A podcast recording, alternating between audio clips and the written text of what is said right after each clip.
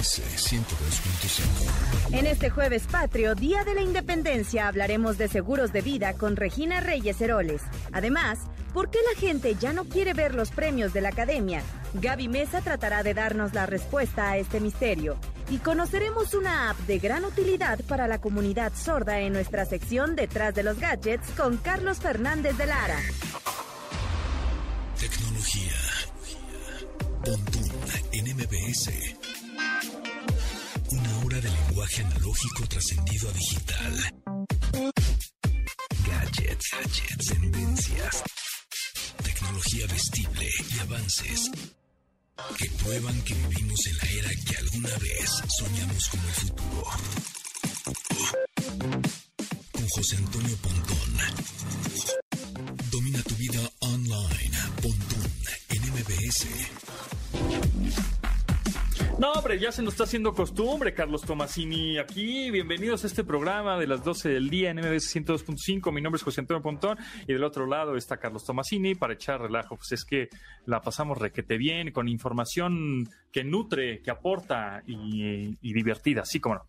Y además está súper chido tener esto a mitad del día. Es bastante. eh, hace uno catarsis cotorreando un poquito con, con las noticias diarias. Justo cuando está el sol en el cenit. cuando las sombras son duras. Claro, ¿no? Y además entre semana tendrías, o sea, si fuera fin de semana estaríamos cheleando. Bueno, hoy que ya es festivo, este, eh, Sí, podríamos estar, este, haciendo algo, pero bueno.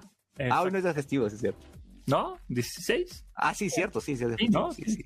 Sí, sí, Es que los periodistas trabajamos 24/7. Exactamente, estoy de acuerdo contigo.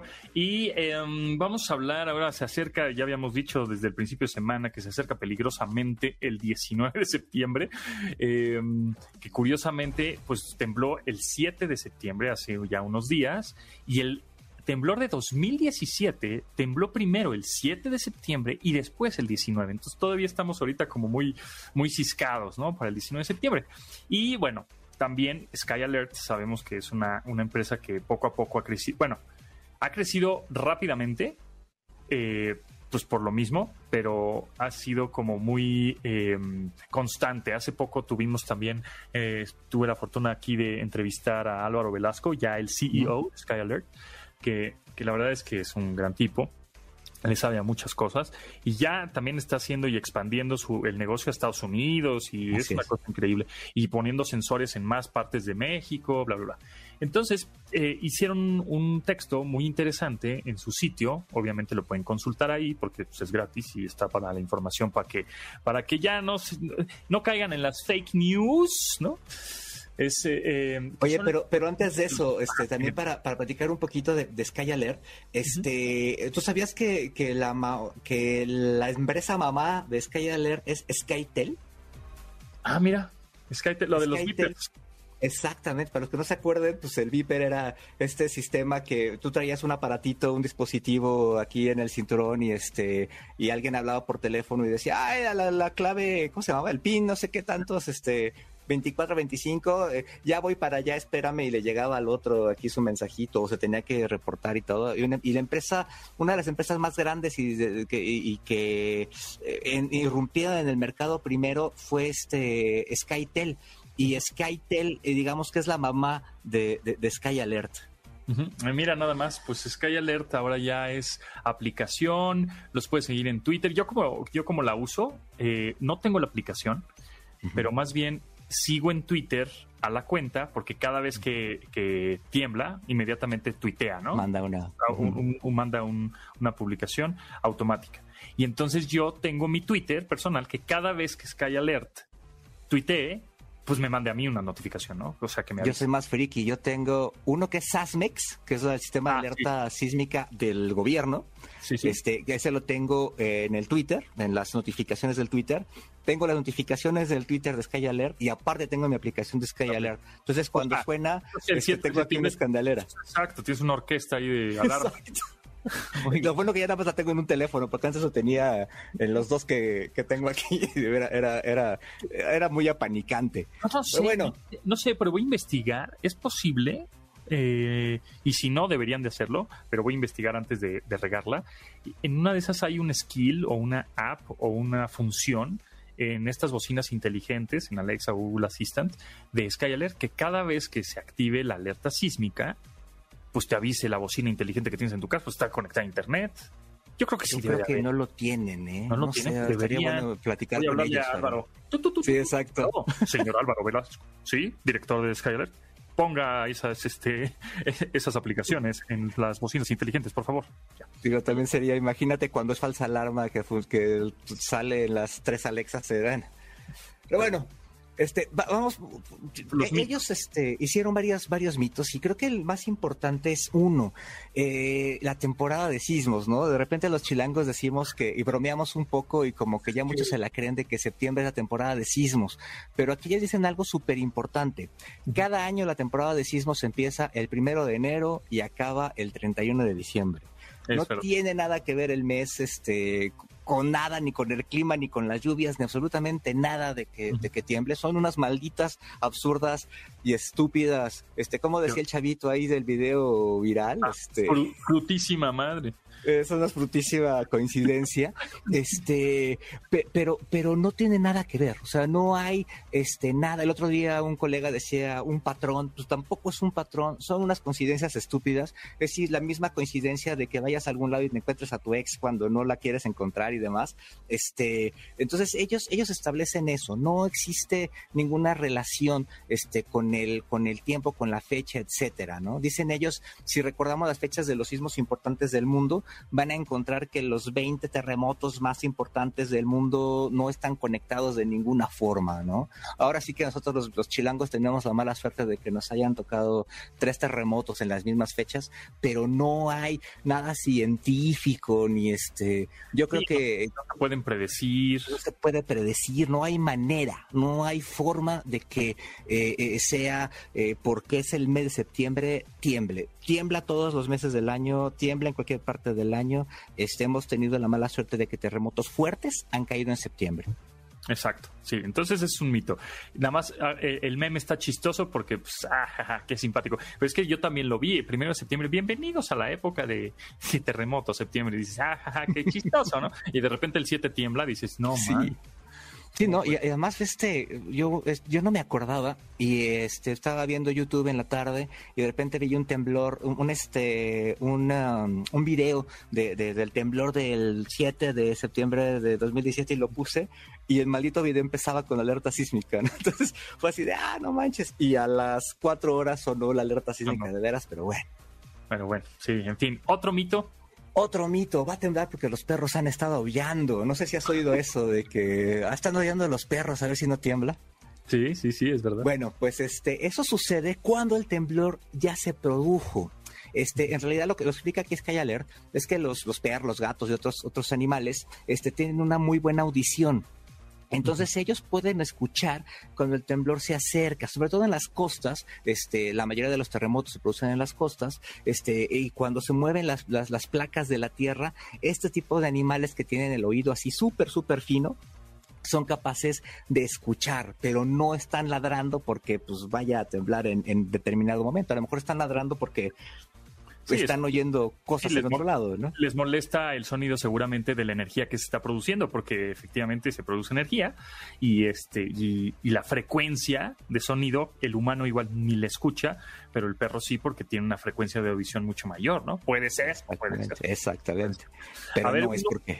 Un último mito más, porque se nos va el tiempo volando. Fíjate, ya se nos va, se nos va a ir de cotorrear. Uno que me encanta, este, cuando la luna roja hay sismos, o cuando el, cielo está aborregado que va a temblar, ¿no?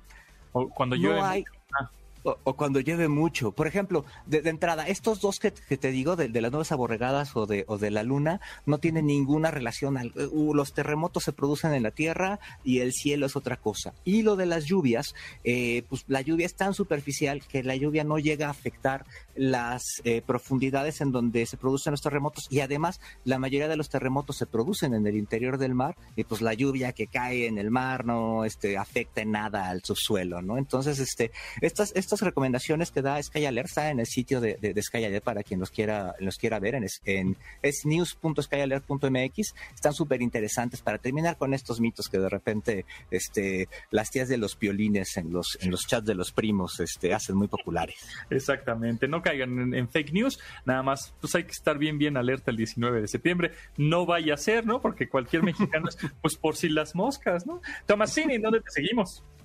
Muchísimas gracias. Arroba Carlos Tomasini en, Instagram y en Twitter. Muchas gracias. Siempre un placer poder contigo.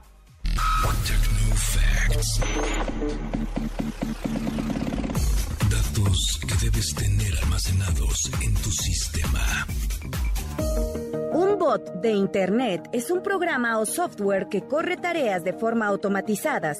Estas suelen ser sencillas y son reiterativas, con mucho mayor velocidad de lo que las hace algún ser humano. Hay varias formas de entender un bot, como los rastreadores web en los motores de búsqueda. Estos recorren los sitios web de forma automática y recopilan información de los mismos para desplegar en la pantalla de los usuarios. Hay algunos que se consideran como malos, pues acumulan nuestras direcciones de correo electrónicos para llevar el famoso spam, aunque hay otros buenos que permiten marcar límites a los primeros. Quizá los más populares son los que encontramos en redes sociales, pues simulan la interacción humana e inflan la cantidad de seguidores o visitas de algún perfil, así como automatizan las respuestas para influir en debates, tal y como ocurre en las campañas políticas, sean de funciones muy básicas u otras más elaboradas, la utilización de los bots fue pensada para ayudar a la realización de tareas humanas y suelen ser mucho más funcionales de lo que podríamos imaginar. MBS 102.5. Algoritmo. Música, música en Pontón en MBS. Extraída del debut discográfico de Kid Kudai, Day and Night, es una canción sobre alguien en estado inconveniente que deja su mente fluir con libertad. Fue con esta que atrajo la atención de Kanye West, quien decidió firmarlo para el sello discográfica Good Music y se convirtió en un éxito en las pistas de baile europeas. Day and Night cuenta con varios remixes, pero el más popular es el que hizo el dúo The Crookers, el cual encantó al músico de Cleveland y ayudó mucho a que despegara su carrera. La canción es Day and Night Crookers Remix.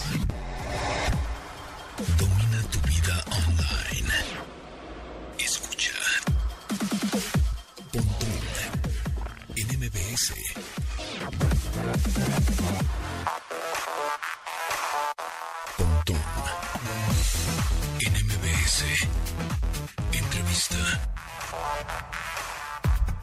Regina Reyes Heroles, periodista especializada en negocios y finanzas. Un gusto tenerte otra vez por aquí. Me encanta. La verdad es que das unos muy buenos consejos y nos amplías el espectro de en dónde poner nuestro dinero porque pues sabemos que abajo del colchón o en un banco pues no es una buena idea. Y para darle continuidad a la semana pasada que estábamos platicando contigo acerca de pues en dónde invertir nuestro dinero, en acciones, que si en criptomonedas, que si sí o que si no, este, de pronto hay personas que se quieren ir a más a la segura.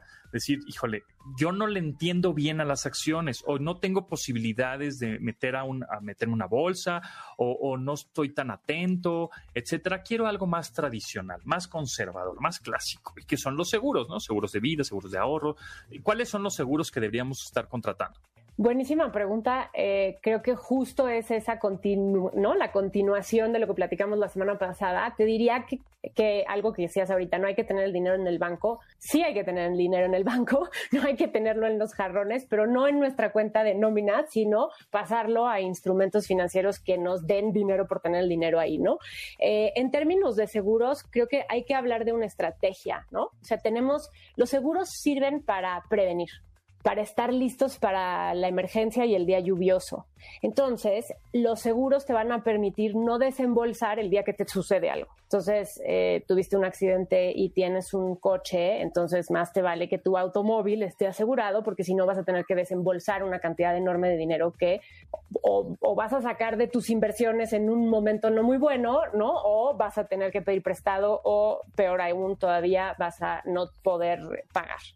Eh, entonces, los seguros sirven para eso, para estar listos para la emergencia y hay que verlos así. ¿Cuáles tenemos que tener? Y creo que este año lo hemos aprendido muchísimo la parte de salud. No podemos andar por la vida sin, sin estar asegurados eh, por si va a pasar algo en términos de salud. Creo que es algo que ya aprendimos. En la parte de ahorro, que me parece muy interesante, todavía hay muchísimas opciones, porque si tienes hijos puedes buscar un seguro que te garantice la educación ¿no? de tus hijos.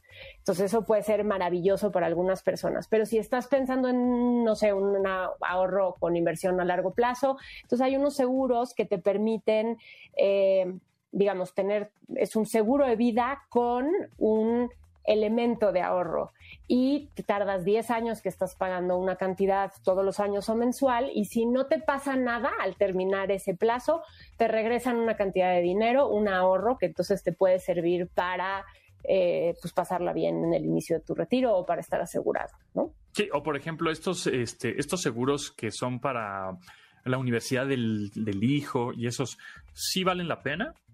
Yo creo que todo lo que nos haga estar listos para un momento difícil, vale. Y, y el chiste es que el problema es que si te atoras, ¿no? Siempre es la, a, mí me pasa, digo, bueno, pues sí, ese seguro está bueno y si me pasa algo, estoy, eh, eh, ¿no? Por, por, invalidez, pues le dan a mi familia una, una lana y el ahorro, eh, más, las, la suma asegurada que ya tengo, o si, bueno. O sea, Antonio Pontón, estás muy bien asegurado tú porque te sabes todos los datos. Exacto, exacto, ya voy, ya estaba investigando.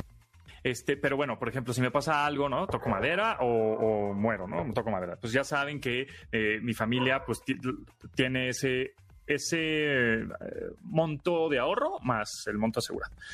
Pero dices, híjole, mano, hay veces que dices, changos, igual y no tengo la chamba suficiente este año para solventar todos los gastos que tengo de, cajón de todos los meses, más el seguro, que es un fregadazo anual o, mensual. ¿Cómo le hago? no? Entonces hay pronto penalizaciones y los seguros se, se, enojan y etcétera. Creo que tienes razón. Eh, hay que pensar que lo vayas a poder pagar. Y sí hay que leer la letra chiquita de los seguros. ¿Por qué? Porque hay ciertos seguros que si dejas de pagar, eh, a los, pon tú, llevas ocho años pagándolo y tres meses si llega la pandemia y lo dejas de pagar el cuarto, quinto y sexto mes y entonces pierdes eh, parte importante de ese ahorro, de esa inversión. Entonces, esa es la letra chiquita que hay que leer y que hay que preguntar muy bien con el asesor que te está presentando el producto.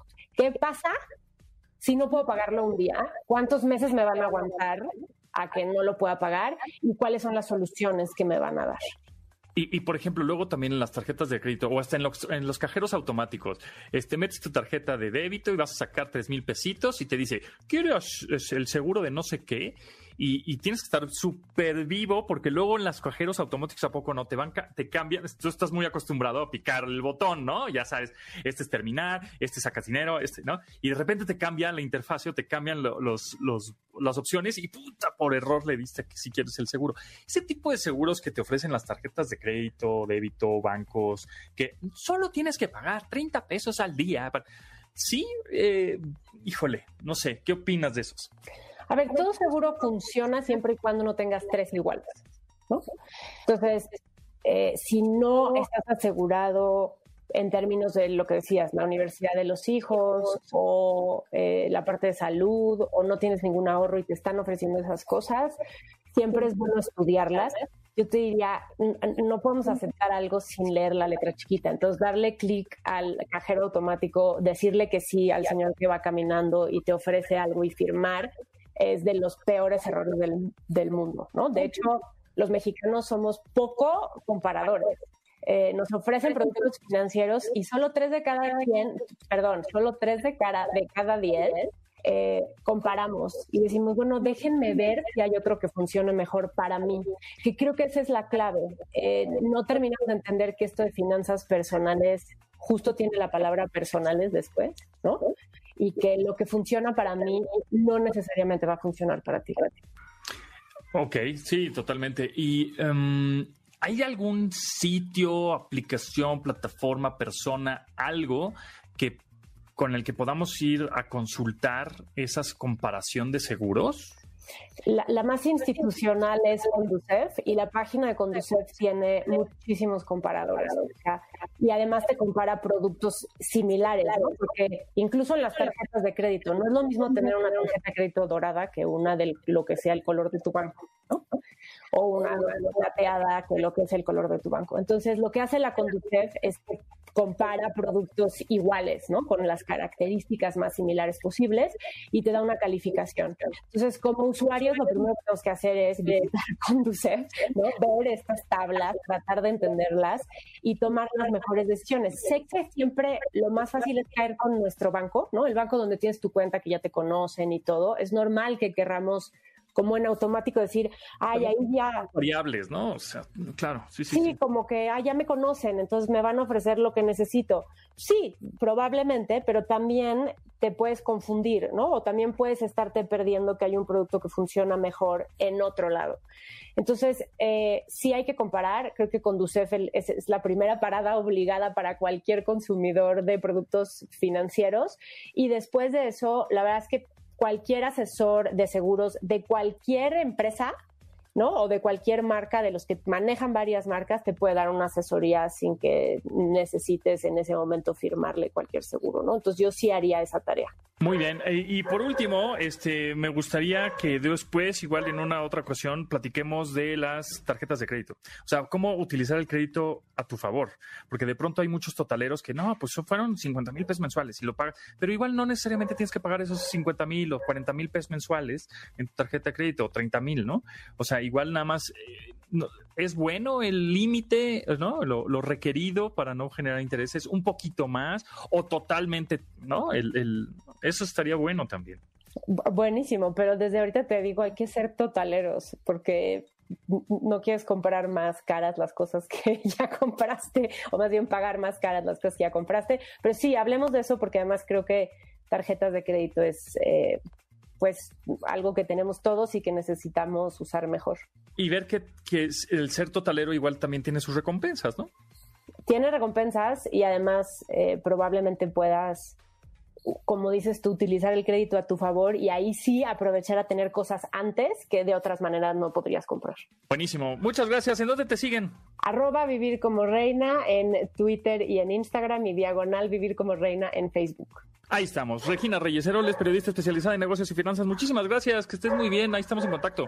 Gracias a ti y a tu audiencia. Muy buenas tardes.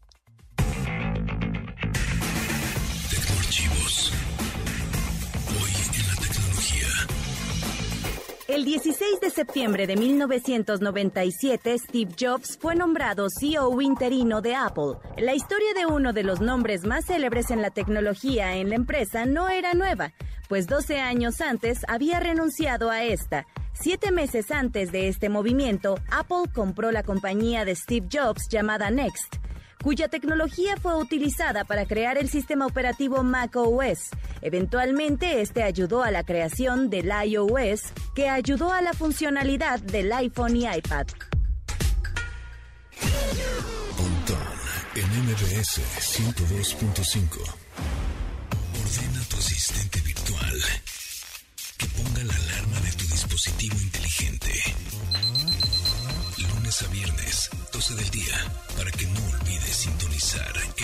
MBS 102.5 FM y así actualizar tu vida digital. Una de las canciones favoritas de los Instagrammers para ilustrar sus stories es este éxito de Surf Mesa, en una canción que modificó el clásico de Frankie Valli, Can't Take My Eyes Off You. Esta versión es el trabajo del productor Powell Aguirre, quien se eh, acompañó con la voz de Emily para alcanzar esta pegajosa y rítmica versión digna de escucharse repetidamente en cualquier playa. Originalmente la canción se llamaba Ailey, como las iniciales de I Love You, cuando la subieron a SoundCloud en noviembre de 2019. Este movimiento llamó la atención de la discográfica Astral Works, quienes eligieron firmar a Surf Mesa y la convirtieron en un éxito viral. La canción es I Love You Baby o Isla de Surf Mesa. Escuchas Pontón en MBS. Información digital decodificada para tu estilo de vida digital. Entretenimiento digital. Series y películas por streaming. Con Gaby Mesa. Gaby Mesa, hoy es jueves de Gaby Mesa, recomendaciones, antirecomendaciones, noticias del mundo del streaming, películas, series y algo más. Eh, oye, Gaby, viene algo bien interesante que a mí me gusta, que me dejó marcado cuando era adolescente y de eso que te, aparece en la televisión, porque pues antes la televisión tenía cinco canales, ¿no? Ahorita tienes un montón de, contenido, pero... no pues, a nivel la televisión, ¿no? Exacto. ahora tienes contenido por todos lados. Y, es lo que había, o sea, estás cambiando el canal y pum, de repente te encuentras algo que te llama la atención y máquinas, que era Dune. Y de repente veo que le dan un llegue en el corazón y sale el chisguete de sangre. Y yo, ¿qué estoy viendo? Pues soy un niño. y entonces me quedé traumado, pero aún así me pareció una película fuerte, diferente, locochona, que me llamó la atención, atractiva. Y no es que sea fan, pero creo que la tendría que volver a ver porque ya viene la la otra parte, la nueva, ¿no? Exacto. Pues mira, fíjate que Dune eh, se ha vuelto como que este clásico, eh, un poquito de culto, ¿no? Sí, en efecto, como que la primera adaptación no fue del gusto tanto del público ni de la crítica, porque lo habían como que un experimento muy extraño pero la novela en la que está basada el libro, pues ha sido realmente, fue un parteaguas, ¿no? Fue un punto de inspiración para grandes historias eh, muy comerciales, como por supuesto la más reconocida Star Wars, ¿no? El, mismo George Lucas ha reconocido muchas veces eh, que se basó en la novela de Dune y todo lo que tiene que ver con la complejidad de la ciencia ficción, con la vastedad de personajes, como ellos entrelazando, pues surgen de Dune. Y fíjate que a mí me fascina el director que va a dirigir esta película, que es Denis Villeneuve, no sé siempre si lo pronuncio mal, pero es canadiense y como no es francés, es canadiense, no sé si pronuncio bien su apellido, pero en lo que tiene que ver, por ejemplo, con ciencia ficción específico, él ya hizo dos películas muy buenas. La primera es Arrival, que es esta película con Amy Adams, que llegaban los extraterrestres y tenían que aprender a interpretar el lenguaje del alien, ¿no? Que era una cosa como nunca antes habíamos visto realmente eh, la aproximación del ser humano con una criatura alienígena que no era tenerle miedo, que no era querer matarla, que no era y ti de querer ser amigos, sino queremos entenderte más allá, ¿no? Un lenguaje, aprender de ti, comunicarnos. Me parece fascinante esa película. Y la segunda, que era un reto impresionante para cualquier persona, es la secuela de Blade Runner. Porque Blade Runner, yo creo que son de esas películas que uno dice esto no se toca, ¿no? Las, la película, original de, de Ridley Scott ni se te ocurre es como... Exacto, menos que como con Matrix, ¿no? Que dices, bueno, son los mismos creadores que van a traer una continuación, o de pronto eh, Ridley Scott que vuelve a meter mano en Alien. Dices, ok, pues son los mismos, ¿no? Pero con Blade Runner y a mí me encanta la secuela. Creo que eh, si no la han visto, pues ahí tienen de regreso a Harrison Ford, está por ahí Ryan Gosling, está Jared Leto y me parece una película muy, muy bien lograda. Y ahora es este director quien también dirigió, por ejemplo, Prisoners, eh, también dirigió Enemy. Bueno, ha hecho películas maravillosas. ahora Sicario también, que va, o sea, para ser un director canadiense creo que entendió el tema del narcotráfico eh, muy, muy, muy, muy bien. Y, y, él va a traer esta primera parte. Ahora, todo está muy interesante porque el libro es, grande, no es tan así como que exorbitante, pero como es tan complicado, esta película que va a llegar eh, por octubre va a ser la primera parte. Y si todo sale bien, si la taquilla responde bien y la productora le da luz verde, va a traer la segunda parte. Pero realmente depende del éxito en taquilla. Lo que dice el director es como, pues, yo ya tengo los vestuarios listos, tengo los sets construidos, tengo todo para hacer andar la secuela, pero todo va a depender realmente de la taquilla. Y vamos a ver, porque al final creo que Dune, como dices tú, ¿no? Es para ti este vago recuerdo de la televisión traumático cuando eres niño, pero para mucha gente es un título desconocido, pero tenemos a grandes imágenes como Zendaya, Timothy Chalamet, Jason Momoa, Rebecca Ferguson. Entonces creo que por lo menos en cuestión de cast, eh, del elenco puede llegar a, generar como, sí, del, reparto puede generar como eh, llamar mucho la atención. Sí, sí, definitivamente sí me tengo ganas de verla. Sí va a ser una, una locura y más viendo este, el historial que nos dices de este director, pues se ve que va a ser garantía y va a ser más intelectual, es decir, va a ser como ponle atención al guion y ponle... ¿no? Seguro, pero también creo que es muy, muy épica y de, de ahí la apuesta también, por supuesto, de estrenarla exclusivamente. ¿eh? En cines. Eh, no sé cómo voy a hacer en Estados Unidos, la verdad, pero bueno, por lo menos aquí en México, la ventana ahora que tiene Warner de tener una película en cine, por ejemplo Space Jam, un nuevo legado, o El Escuadrón Suicida, Eh, el Escuadrón Suicida ya va a llegar, no sé si ya llegó ahorita en septiembre, me parece que sí, pero la ventana del cine a que pase directo a streaming es de 45 días. Es, es corto, es corto realmente.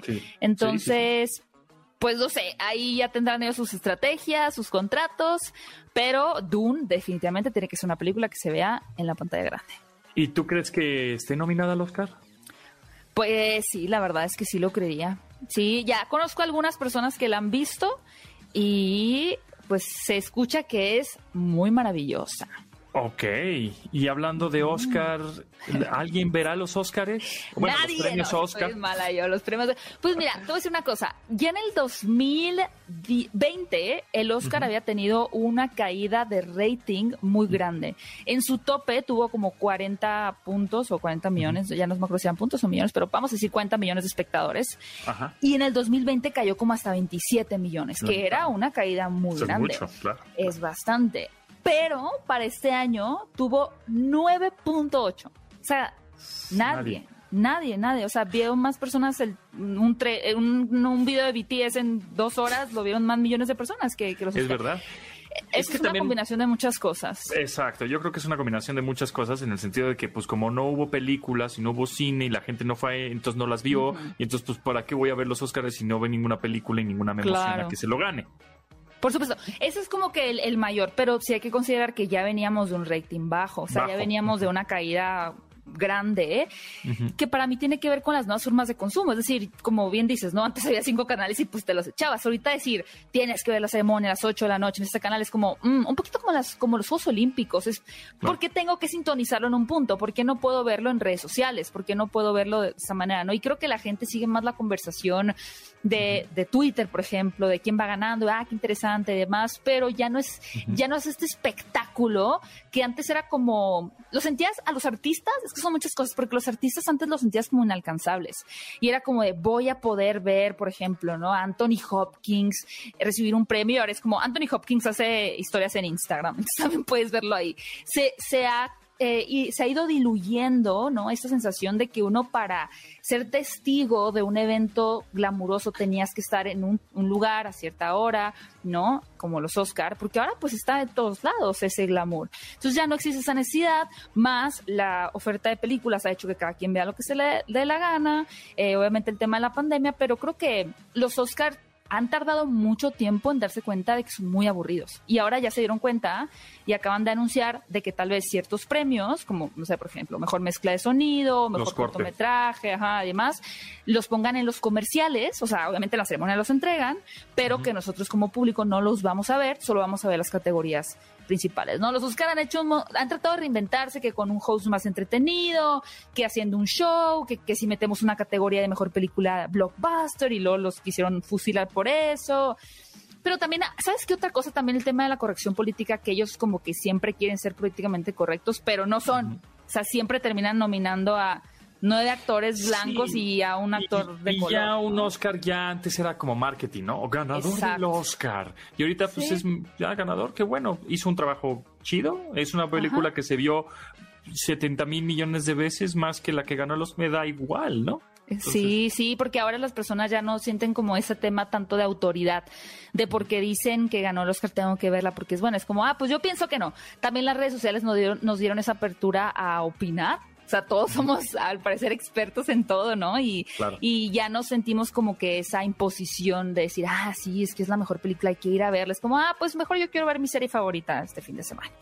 Exacto, Son muchas cosas. Vamos a ver qué pasa con el Oscar en el 2022. Y, dos, que sería, en teoría, casi siempre es febrero-marzo, ¿no? Febrero-marzo. Este año se atrasó eh, por obvias razones, pero es en febrero-marzo. También pues han tenido que ir aceptando películas en plataforma streaming, que antes era casi como un insulto, ¿no? Que a Alfonso Cuarón le tocó difícil con Roma, pero ahora cuatro de las diez, bueno, que las nueve nominadas me parece que fueron, eran de, plataforma streaming. streaming.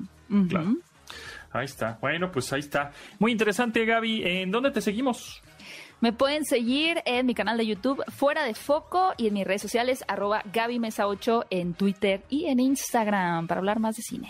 Perfecto, ahí está. Muchas gracias Gaby. Nos estamos escuchando próximamente el próximo jueves. Ahí está. Muchas gracias. Excelente. Bye, Pontón. Bye.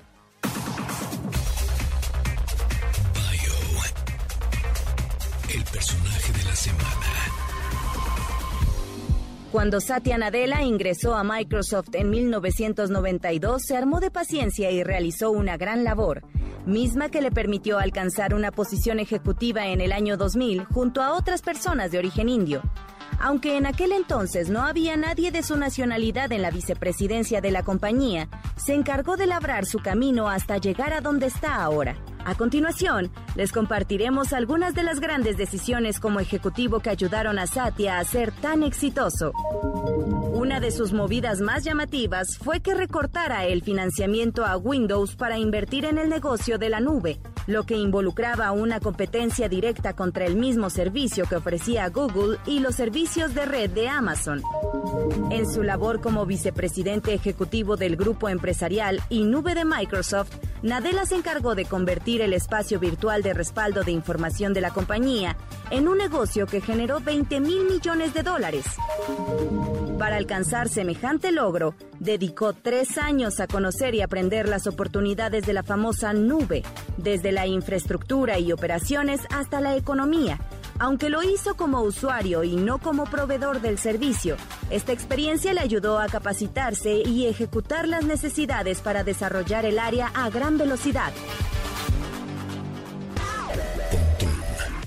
MBS 102.5. Sacamos provecho de la tecnología que tenemos en nuestras manos.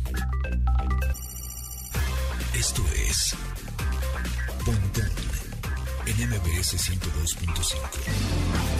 En una versión que parece salida de un garage de banda de cobres a Metallica, encontraremos la versión que el colombiano Juanes hace al clásico Inter Sadman. Juan Esteban Aristizábal no niega la admiración que tiene hacia el cuarteto desde sus primeros años como músico, pues ha presentado en sus conciertos versiones a clásicos de la banda como Seek and Destroy, por lo que su presencia en el Blacklist, en este disco de aniversario, pues nos sorprende. Juanes señala que se siente honrado por formar parte de esta celebración de los 30 años del Black Album de Metallica, el cual resulta un sueño hecho realidad para él. Inter Sadman de Juanes. Aprovecha la tecnología que tenemos en nuestras manos. Escuchas a Pontón en MBS. Detrás de los gadgets. Con Carlos Fernández de Lara. Cha Cha Charlie, el Carlos Fernández de Lara está aquí, sí señor, nos trae un tema interesante, hemos hablado mucho de inclusión aquí en nuestro programa, tenemos una sección dedicada a eso, a, tecnología para personas con discapacidad, eh, todas estas innovaciones que al final están pensados para ellos, pero pues eh, luego al final las estamos ocupando nosotros, ¿no? Chacha Charlie, ¿cómo estás?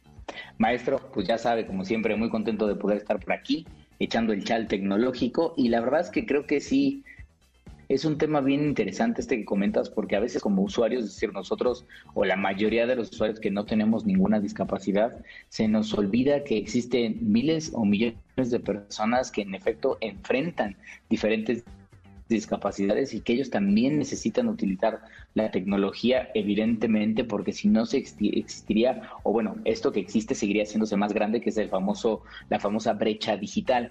Y fíjate que me tocó platicar con Mateo Salvato, es un joven, digo, él digamos que arrancó esta idea cuando tenía 17 años, y yo, ya es un muchacho todavía bastante joven, más o menos como de 25 años, pero eh, a sus 17 años pues decidió empezar a estudiar ingeniería y programación, se metió en estas famosas competencias de, de sumo, sumo de robots, es decir, estas peleas de robots eh, muy famosas en la universidad. Ganó un campeonato nacional en Argentina porque él es argentino y después se fue a competir de hacer tecnología me gusta y en vez de seguir probablemente dedicándose a la parte de la pelea de los robots, dijo, ¿cómo puedo aplicarla o mis conocimientos tecnológicos para algo que, pueda rendir un, fruto un poco más grande?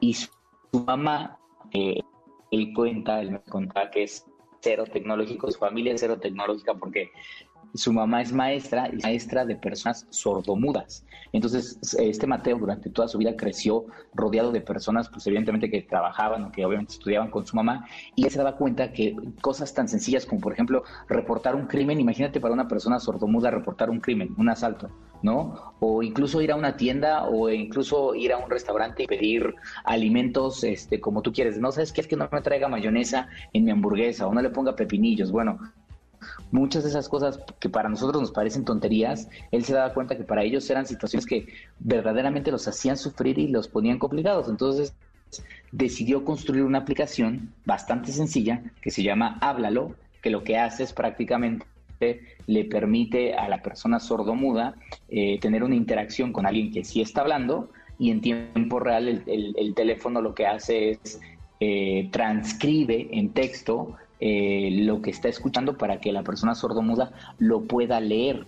Este, eso es algo que pues, hoy incluso aplicaciones como, como Transcribe de Google o incluso el, mismo Google Translate medio que ya hacen. Lo único que es diferente en este caso es que eh, la interfaz de Háblalo es una interfaz que está 100% enfocada a personas que justamente son sordomudas para que puedan utilizarla de una manera mucho más sencilla. Y la app ha resultado un éxito, o sea, se ha convertido en una de las apps de, una de las apps inclusivas más importantes a nivel global, tiene más de 250 mil usuarios y ya está disponible más o menos como en 30 idiomas, si mal no recuerdo. No, y además este es un chavo, ¿no? O sea, tiene 25 años y hizo esta aplicación, pero como tú dices, ya hay muchas aplicaciones que podrían eh, eh, funcionar similares, ¿no? Como creo que hay una de Google, se llama Text to Speech, que es un poco como que transcribe todo lo que dices, pero em, todo, pues, bueno, pues también de mensajería, ¿cuántas hay, no? De mensajería instantánea, de traducciones o de clases de inglés hay un montón.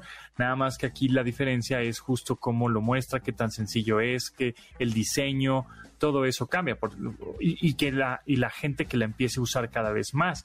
Por ejemplo, pues tú usas WhatsApp, pero pues también está Telegram, ¿no? Y, y la gente usa más WhatsApp que Telegram por alguna circunstancia.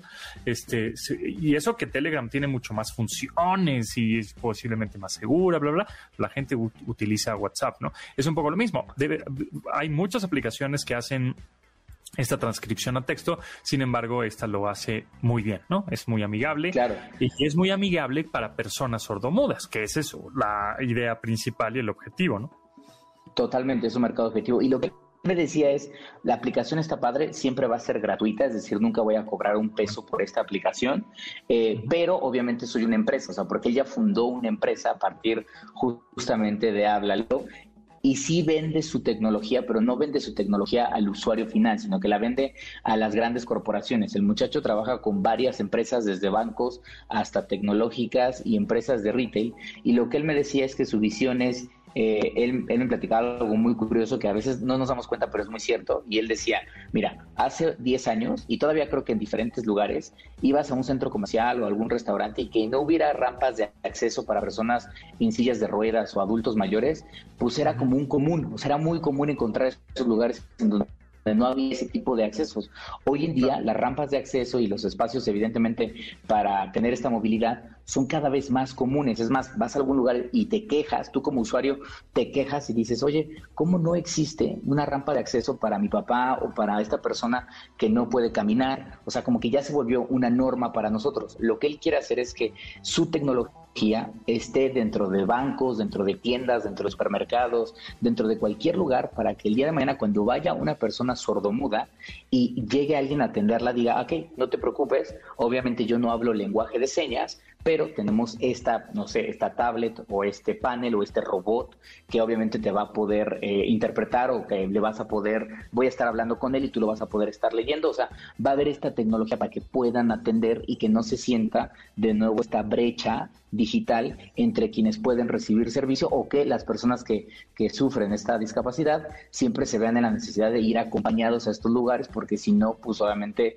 se complica mucho más la atención o a veces se sienten menos, este, porque pues obviamente pues es hacer notar su discapacidad y es algo que para muchos de ellos pues es una barrera o es una limitante incluso para comprar ropa o comprar comida. Entonces creo que su visión a largo plazo está interesante porque de nuevo, no nada más es descarguen mi aplicación, qué padre, eso siempre va a ser gratuito, sino más bien es cómo hacemos que esto que comenzó como una app se convierta como parte de la infraestructura de los lugares del mañana. Sí, eso estaría buenísimo. Así, exacto, como dices, así como hay rampas, así como hay eh, menús, textos o hasta los elevadores ya tienen en lenguaje braille, ¿no? Están los ahí los puntitos, eh, ahí están puestos, ¿no? Este, los cajeros automáticos, pues también debería de haber ya algo instalado en los establecimientos para personas sordomudas. Sí, definitivamente, eso, eso estaría buenísimo. Y también, háblalo, bueno, pues ahí está, descárguenla. Está en iOS y en Android, está gratuita, ¿no?